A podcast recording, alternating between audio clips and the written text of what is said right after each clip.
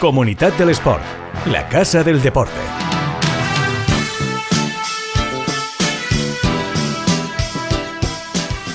¿Qué tal? Saludos, bienvenidos a este decimoprimer episodio de Comunidad del Sport. Ya sabéis, esa ventana al deporte que más nos necesita, pero que en el día de hoy va a abrir sus puertas, su ventana, nunca mejor dicho, para hablar de, yo creo, uno de los eventos que está centrando el deporte en la ciudad de Valencia, al menos desde el año pasado, que es la Copa de la Reina de Baloncesto. Y también nos acercaremos hasta Castellón para hablar con Claudia Conte, que ha vuelto del Mundial de Atletismo de Belgrado con una sexta posición, y eso que no tenía en sus cábalas el poder llegar a ese mundial, pues al final ha vuelto con la segunda mejor marca de la historia de una pentatleta en eh, un mundial de atletismo, pero eh, lo prometido es deuda y hoy creo que es de justicia que dediquemos este espacio para hablar de la Copa de la Reina y nos vamos a marchar hasta el pabellón de la Fuente de San Luis porque por allí tenemos ya a Itziar Germán, jugadora de Valencia Basket. Itzi, ¿qué tal? ¿Cómo estás? Hola, muy buenas, pues muy bien.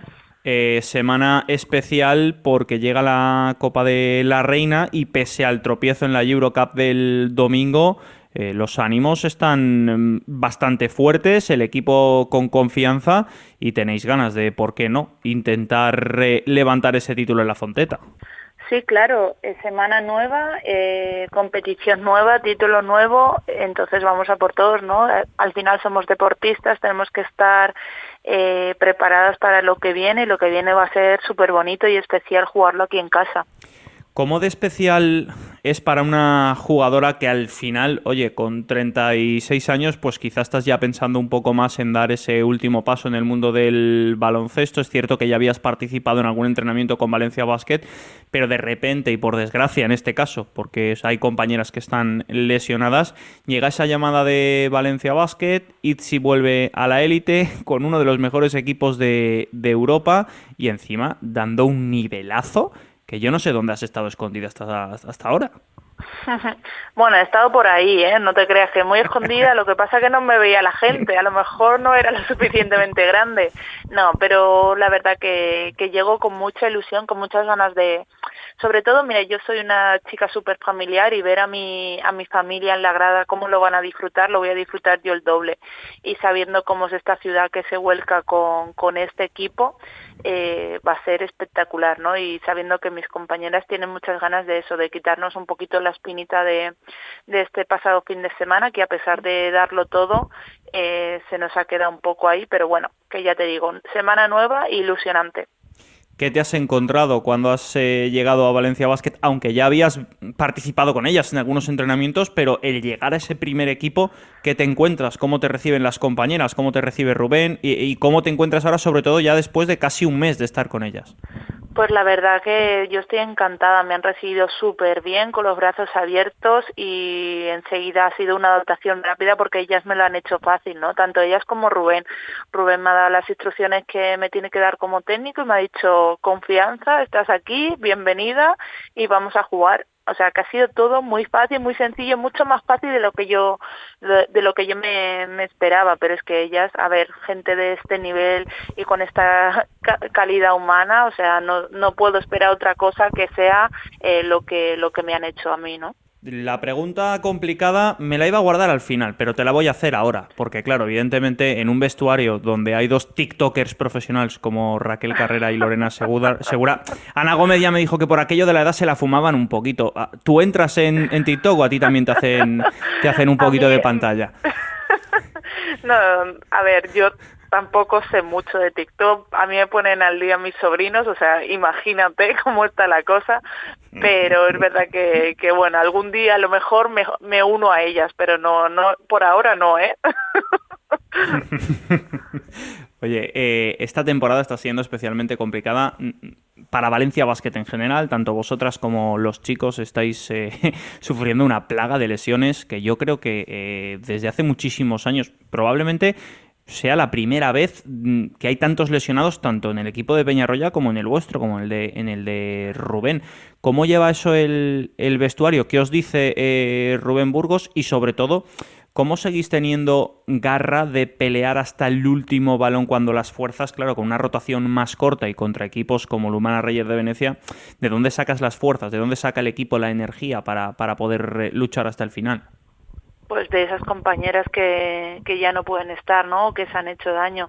Al final es luchar contra todo y querer hacerlo todo y ellas te dan pues eso esa fuerza que te falta ese, ese último estirar el brazo así que miras a las compañeras que no están y dices bueno por ellas lo lo hago así que, que es por ellas no el, el, el último aliento que echamos y no sabemos que lo tenemos eh, pues por ellas porque porque ellas no pueden estar y seguro que se mueren de ganas de, de ayudarnos Mm, después de tantos años de, experiencia en el baloncesto, si te preguntase eh, cómo juega Valencia Basket o a qué juega Valencia Basket, ¿cómo, cómo, lo, cómo lo describirías? Uf, es que yo flipo con ellas.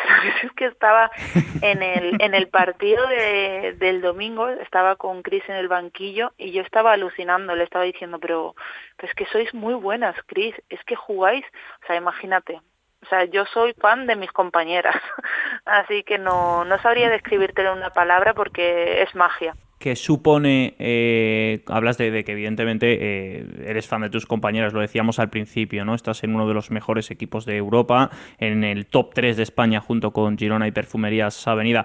Un top 3 yo creo que es un poco engañoso porque Valencia Basket creo que está en condiciones de, poder disputar de tú a tú eh, cualquier competición, pero evidentemente con tantas lesiones eso se hace bastante más complicado. ¿Cómo es compartir vestuario con jugadoras como, bueno, Raquel Carrera no has podido entrenar todavía con ella porque por desgracia la hemos perdido prácticamente para toda la temporada, pero con Keralt, eh, con Chris, eh, con Mary Gulich, con Rebecca Allen, al final, claro, es que es lo que tú dices, ostras, te pones a mirar el equipo y alucinas un poco. No, no, es que claro, pero ya te digo, ha sido muy fácil, ha sido como muy normal, demasiado normal y es que ellas son así, ellas son humildes, eh, la calidad humana no tienen, no tienen comparación con, con nadie, es decir, es que me lo han hecho tan fácil, tan sencillo, me han dicho este es tu sitio y, y vamos a disfrutar contigo, o sea, no puedo decir otra cosa que no sea que, que me han recibido súper bien.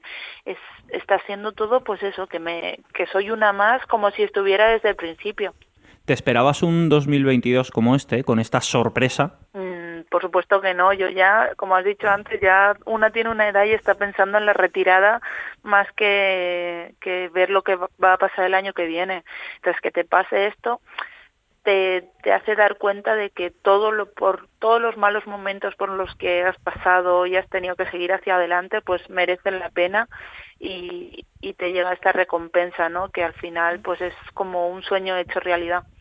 ¿Sientes un poco la responsabilidad de que las chicas más jóvenes del equipo te miren, te miren a ti y vean primero eh, la ilusión que tienes por jugar, el rendimiento que, estás dando y sobre todo cómo seguías luchando ¿no? por disfrutar del básquet, que es tu pasión, en, creo que la Liga Femenina 2 ¿no? o Challenge, no sé ahora cómo, porque los nombres de las ligas van como van, y que de repente pegas el salto de Paterna a Valencia Basket, das ese nivel. ¿Sientes esa responsabilidad un poco de que, oye, las más jovencitas del equipo quizá te están mirando de rejo como diciendo, ostras, Iciar, cuidado? No, no, no me siento con esa responsabilidad, pero sí que me siento eh, para decirles que, que tienen que seguir trabajando, que no sabes cuándo te va a llegar el premio, aunque a veces parece que no creas que no te que, te, que nunca te va a llegar esto, pero al final te, llega y si no has trabajado para para tenerlo nunca lo vas a tener, entonces que nunca se rinden, que sigan con la misma ilusión, que siempre pueden llegar a, a tener esta recompensa.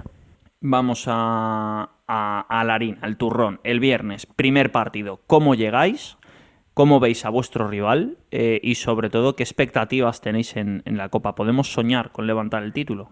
A ver, soñar tenemos que soñar porque si no, no estaríamos aquí, no tendríamos ganas de jugar. Nuestro rival va a ser difícil porque ellas quieren, quieren ganar, quieren, pues eso, ganar al Valencia en su casa. Yo creo que, que es un plus, ¿no? De motivación del que tienen ellas.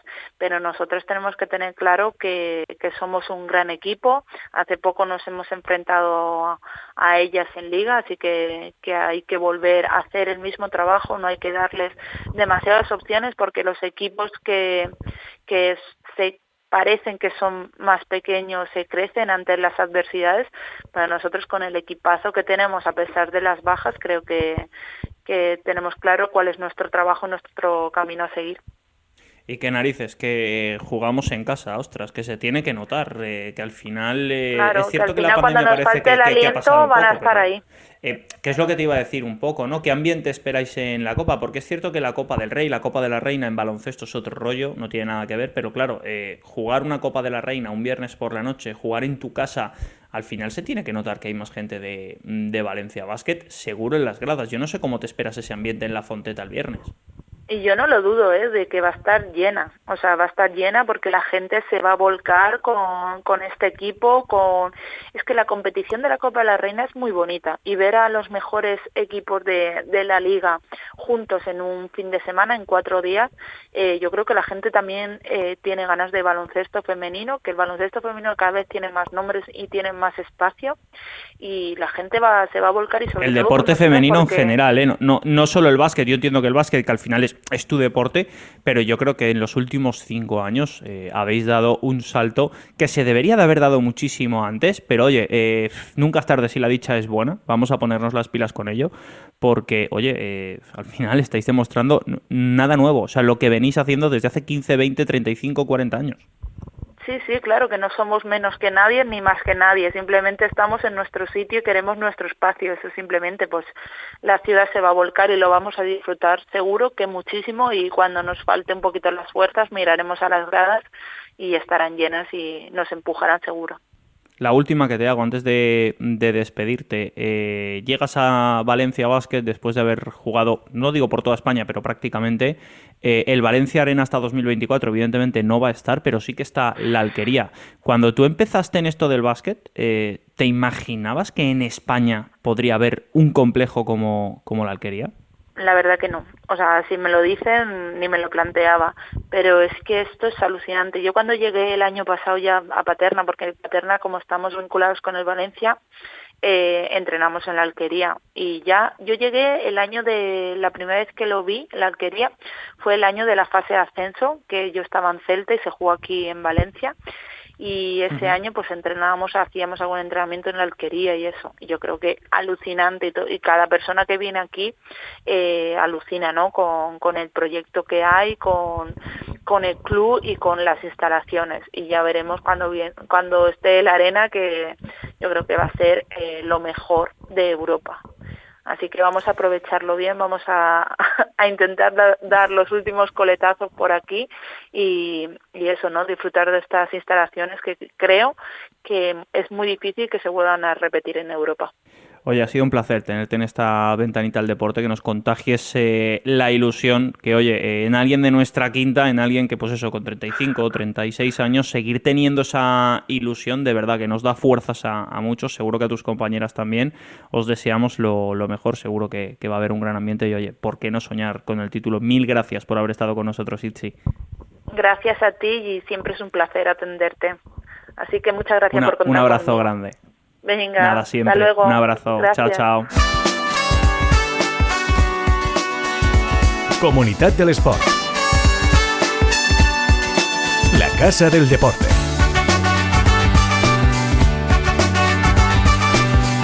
El podcast que da visibilidad a quienes más la necesitan.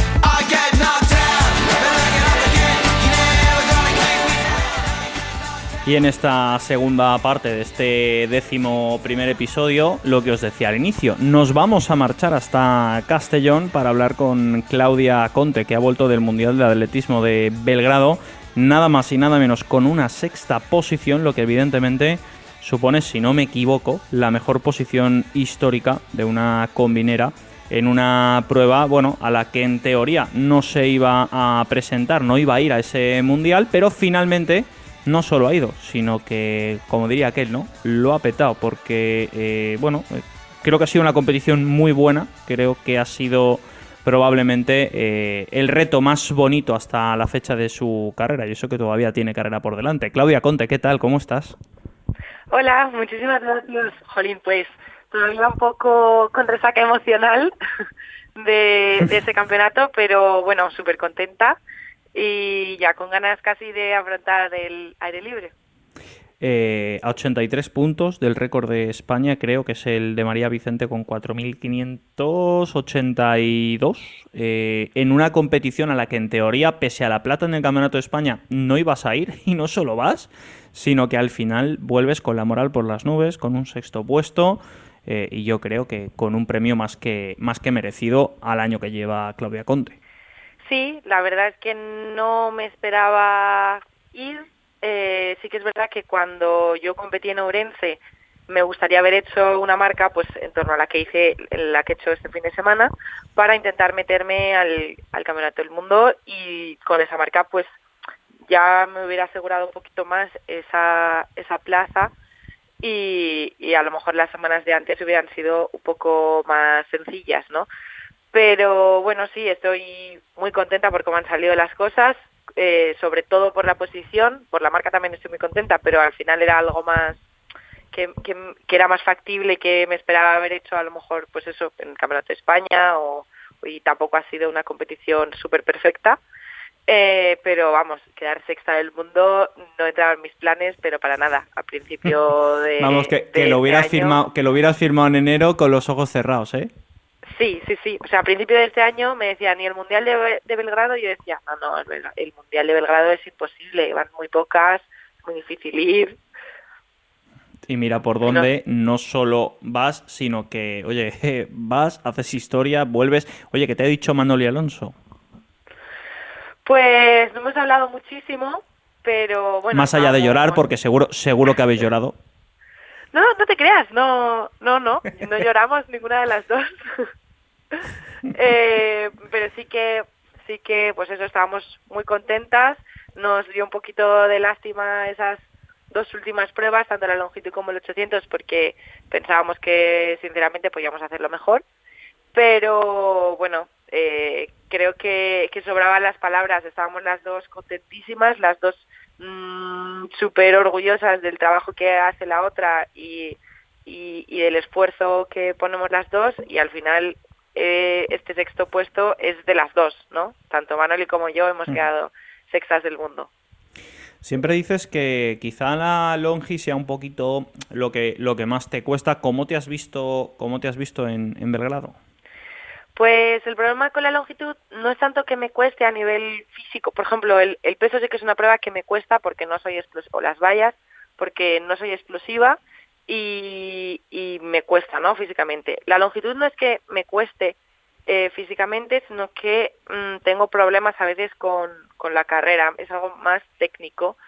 Eh, que cuando lo engancho pues perfecto, pero tengo temporadas, sobre todo pues esta temporada de, de, pista cubierta, que no llegaba a enganchar ningún salto porque la carrera y todo eso no, no la tenemos pillada del todo. Entonces, bueno, me hubiera gustado acercarme a los 6.30 o algo así, creo que estoy para saltarlo, 6.20 y algo, eh, y me quedé con ese 6.13, que tampoco fue un salto especialmente bueno, la verdad, eh, entonces, pues bueno, me, me, da un poco de rabia porque sé que estoy para hacerlo mejor, pero bueno, tengo, tengo todavía tiempo para, para ir dominándolo. ¿Qué ambiente te encuentras cuando llegas a la concentración con la selección con tanta figura del atletismo? Yo pienso quizá en, en Quique, ¿no? en Mariano, que ha logrado el oro en el relevo 4x400, que también han sido plata, en Ana Peleteiro, en Fati. Eh, ¿cómo, ¿Cómo ¿Cómo es esa acogida del grupo? ¿Cómo, ¿Cómo te has sentido con ellos?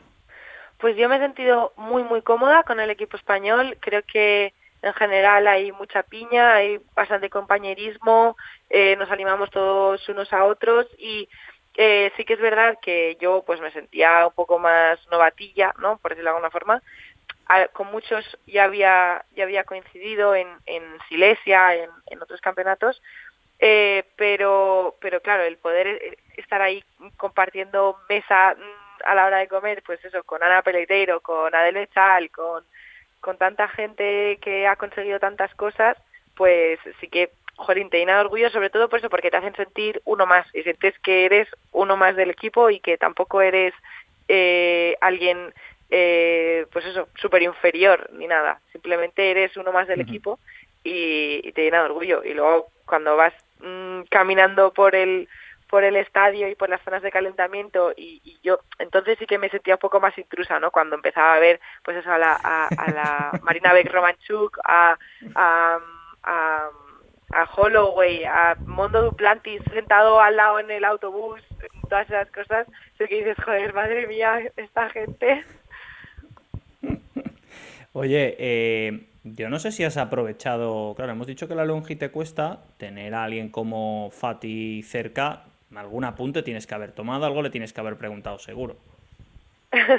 pues, pues en realidad no, porque al final cuando, cuando estamos juntas y eso a lo mejor no, no hablamos mm, tanto de, de, temas técnicos o eso, pero sí que es verdad que es una inspiración mm, verle saltar y igual no hablando, pero viendo también se aprende muchísimo y fijándose en cómo lo hace el resto también se aprende mucho y creo que ella siempre ha saltado muy muy bien. Creo que este año con Iván, eh, bueno, se ha demostrado este fin de semana que también que ha mejorado un montón y que estoy segura de que le centímetros del bronce, cuidado, ¿eh? Claro, claro, y encima saltos muy muy largos que luego fueron nulos o mm, cosas así. Yo le vi en un estado de forma muy muy bueno. Creo que eso, que incluso podría haber saltado más de lo que saltó y creo que le deparan cosas muy buenas eh, este aire libre. Confío en que lo va a hacer muy, muy bien. ¿Y qué le depara el aire libre a Claudia Conte? Porque claro, los objetivos eh, la última vez que charlamos tú y yo por WhatsApp o por teléfono eran unos, pero evidentemente después de Belgrado no, no, no sé qué preguntarte, ¿Qué, ¿qué objetivos tienes? Porque más allá de ser sexta del mundo, no lo sé, no hay Juegos Olímpicos. no, bueno, a ver, mis objetivos siguen siendo los mismos. Al final es verdad que ahora soy sexta del mundo, pero tampoco significa lo mismo ser sexta del mundo en pista cubierta que en aire libre. Eh, entonces, bueno, uno de mis principales objetivos este año es el europeo de Múnich. Eh, no solo ir, sino intentar hacerlo pues lo mejor posible allí. Al final, en esa competición ya se empiezan a ganar puntos de cara a París 2024. Eh, es una competición en un estadio muy bonito. En Alemania es uno de los sitios del mundo que más aprecio le hacen a las pruebas combinadas, que normalmente suele ser un patito feo. Entonces, poder competir allí en Alemania en un, en un heptalón, pues sería un sueño. Y, y luego, pues, ¿por qué no soñar con ir a ese Mundial de, de Oregón? Sería, sería una pasada, la verdad sé que es mucho más difícil ah. y mi prioridad es el, es el europeo por lo que te digo, porque creo que al final hay más probabilidades de hacerlo bien en el europeo que en el mundial. Sí, bueno, tampoco ibas a ir a Belgrado y mira lo que, lo que ha pasado. ¿eh? Yo me quedo con la, con la prudencia, pero yo te veo en, yo te veo en Oregón. Tengo ahí no soy futurólogo, pero podría, podría serlo, ¿eh? me, lo, me, lo, tengo que plantear eso.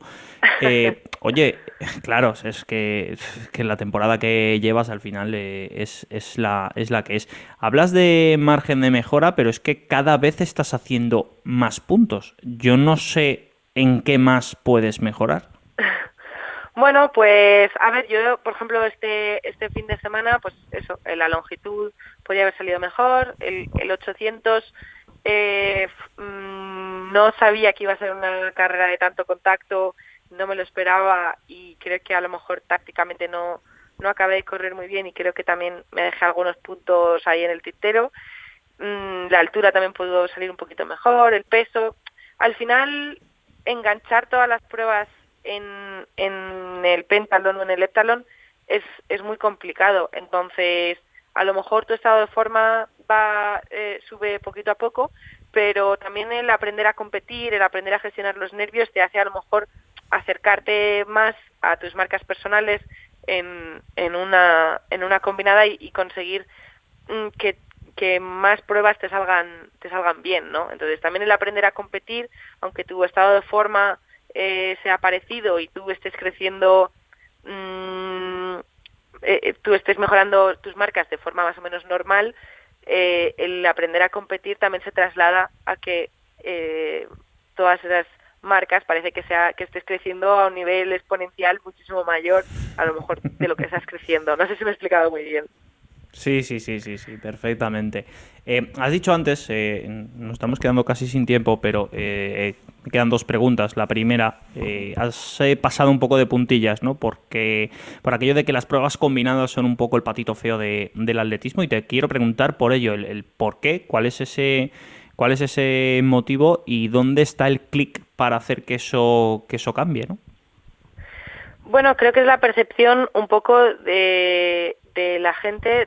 Hay, hay mucha gente que piensa eh, que el de las que el que hace pruebas combinadas es porque no es bueno bueno en nada cuando realmente es porque es muy bueno en muchas cosas, ¿no? Entonces es un poco la percepción que tiene la gente de ellas. En Alemania mmm, la, los, los atletas siempre empiezan haciendo pruebas combinadas y ya más adelante se van especificando en pruebas y los que realmente son muy buenos se quedan eh, haciendo pruebas combinadas. En otros en otras partes del mundo o en España por ejemplo la gente se especializa súper pronto y parece que eso que si te quedas en combinadas es porque no eres muy bueno o, o, simplemente yo creo que también eh, cuando hay mucha afición por el atletismo eh, se conoce un poco más eh, esas pruebas combinadas que al final entiendo que son un poco más difíciles de entender, que tienes que pasar mucho más tiempo viéndolas, no es, no es un estímulo corto que se acaba pronto y que no hace falta que estés mucho rato pendiente. Entonces creo que cuanto más te gusta el atletismo, más te gustan las, las pruebas combinadas y al final, por ejemplo, en España pues el atletismo gusta, pero pero no gusta muchísimo. No se llenan los estadios como se llenan en Alemania o, o en Inglaterra, que también hay afición por las pruebas combinadas. Entonces creo que es un poco, va cogido de la mano.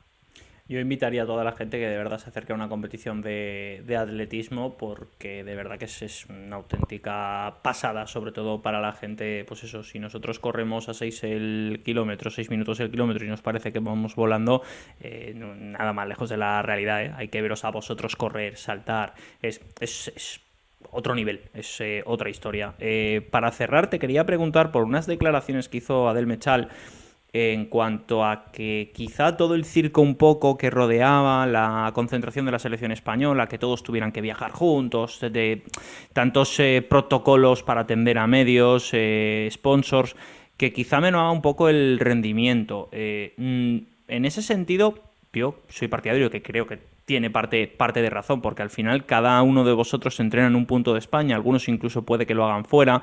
Eh, no es lo mismo el timing de entrenamiento de un velocista que de un saltador, que cada uno de vosotros lleváis unos timings de entrenamiento. Igual a mí me va bien viajar el martes por la mañana y otro el martes por la tarde y otro el miércoles a primera hora. No sé si compartes parte de esas declaraciones, si las entendiste. Sí, yo lo, la verdad es que lo entiendo perfectamente y, y Igual no, no lo acabo de compartir porque yo no lo viví como lo vivió él, pero sí que entiendo y, apoyo lo que dice porque al final él está viviendo y entrenando en Turquía y tenía una hora cuarenta de Turquía a Serbia y ese podría haber sido su viaje, una hora cuarenta de Turquía a Serbia. Al final él tuvo que viajar de Turquía hasta Madrid, que fue un viaje muy largo, para al día siguiente eh, tener que viajar de Madrid a Frankfurt, de Frankfurt a Serbia. Cuando llegamos allí eh, no llegamos a, a, la, hora de las acreditaciones, entonces al día siguiente hubo ciertas personas, entre ellos Adel Mechal, que tenían que estar a las 8 de la mañana en la pista eh, para hacerse una PCR y recoger las acreditaciones y de todo. Entonces, claro, eh, para nosotros el viaje fue muy cansado, pero es que su viaje fue el doble que el de todo el resto de la delegación y solicitó eh, no hacer ese, ese doble viaje y, y por hacer por, por ir a Madrid a contestar un par de preguntas eh, se multiplicó su viaje eh, por, por muchísimas horas. Entonces, pues entiendo que estuviera cansado y a lo mejor cabreado, que a lo mejor es lo que dijo él, a lo mejor luego hago el viaje, hago el viaje a Serbia directo y, y no cambia mucho mi posición, pero al menos sé que, que lo era todo y que mi preparación ha sido, ha sido perfecta y no entro ya con dudas a la prueba, ¿sabes? Oye, ha sido un placer compartir contigo este ratito de, de, radio, que la gente conozca a Claudia Conte, que sepa lo que hace, porque claro, ya está allí en Benicassi, me está en Castellón, entrena un poco por su cuenta eh, pero que sepan que Claudia Conte existe y que es sexta del mundo. Y como siempre, agradecerte que estés dispuesta a que te robemos un ratito para contar lo que, lo que haces. Es un placer escucharte siempre, Claudia. muchísimas gracias a vosotros por tenerme y por dar un poco de visibilidad a, a lo que hacemos y a lo que peleamos cada día. Un abrazo grande, Claudia. Chao, chao. Chao. Comunidad del Sport, el podcast que da visibilidad a quienes más la necesitan.